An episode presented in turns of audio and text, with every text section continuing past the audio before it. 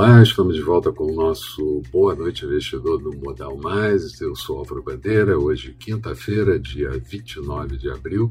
Eu começo lembrando que os mercados começaram o dia bem, tanto aqui no Brasil quanto no exterior, perderam força ainda na parte da manhã, recuperaram um pouco dessa tendência ao longo da tarde, principalmente no mercado americano Observamos ao longo do dia algumas realizações de lucro recente em ações que tinham subido forte, grande expectativa com resultados de empresa, principalmente as empresas de tecnologia, agora após pregão encerrado, vamos ter a apresentação do resultado trimestral da Amazon.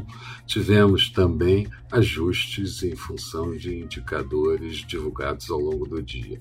A Turquia, por exemplo, falou que pode fazer um aperto monetário antes do previsto.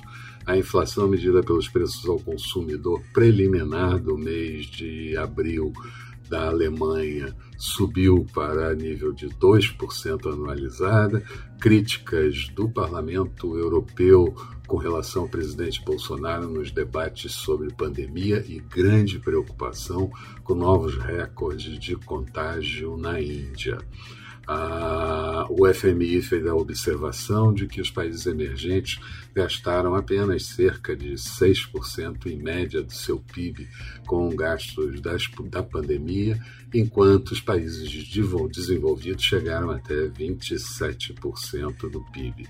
Nos Estados Unidos, os pedidos de auxílio-desemprego caíram 13 mil posições para 553 mil pedidos, mas a expectativa era que ficassem 529 mil pedidos.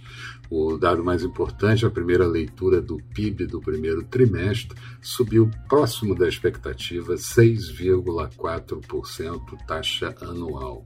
A inflação medida pelo PCE, uma medida que o Banco, o Banco Central americano preza bastante, deflator de preços do consumo, ficou em 3,5% também taxa anual e o núcleo em 2,3%. Por aqui, logo cedo, tivemos a divulgação do IGPM do mês de abril. Ele desacelerou para 1,51%, vindo de 2,94%.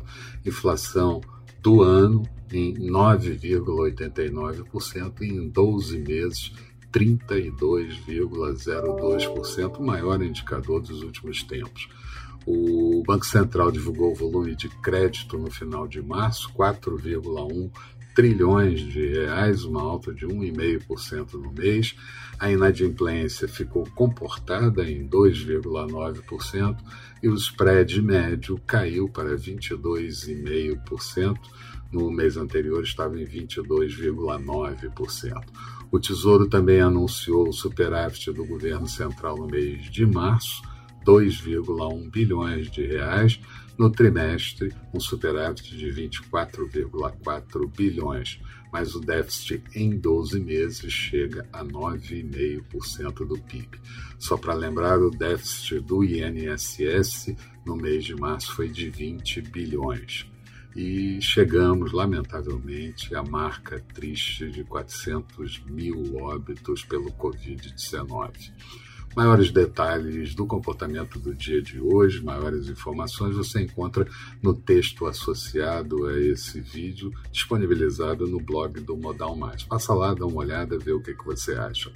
Resumo do dia: Bovespa fechando com uma queda de 0,82%, índice em 120.065 pontos é, mantivemos aquela faixa dos 120 mil pontos que é importante, Dow Jones em alta de 0,68%, Nasdaq subindo 0,22%, petróleo WTI beirando ali os 65 dólares o barril, uma alta de 1,74%, euro sendo negociado em alta a 1,213 do dólar, Dólar por aqui, novo dia de queda de 0,47%, moeda americana cotada a R$ 5,33.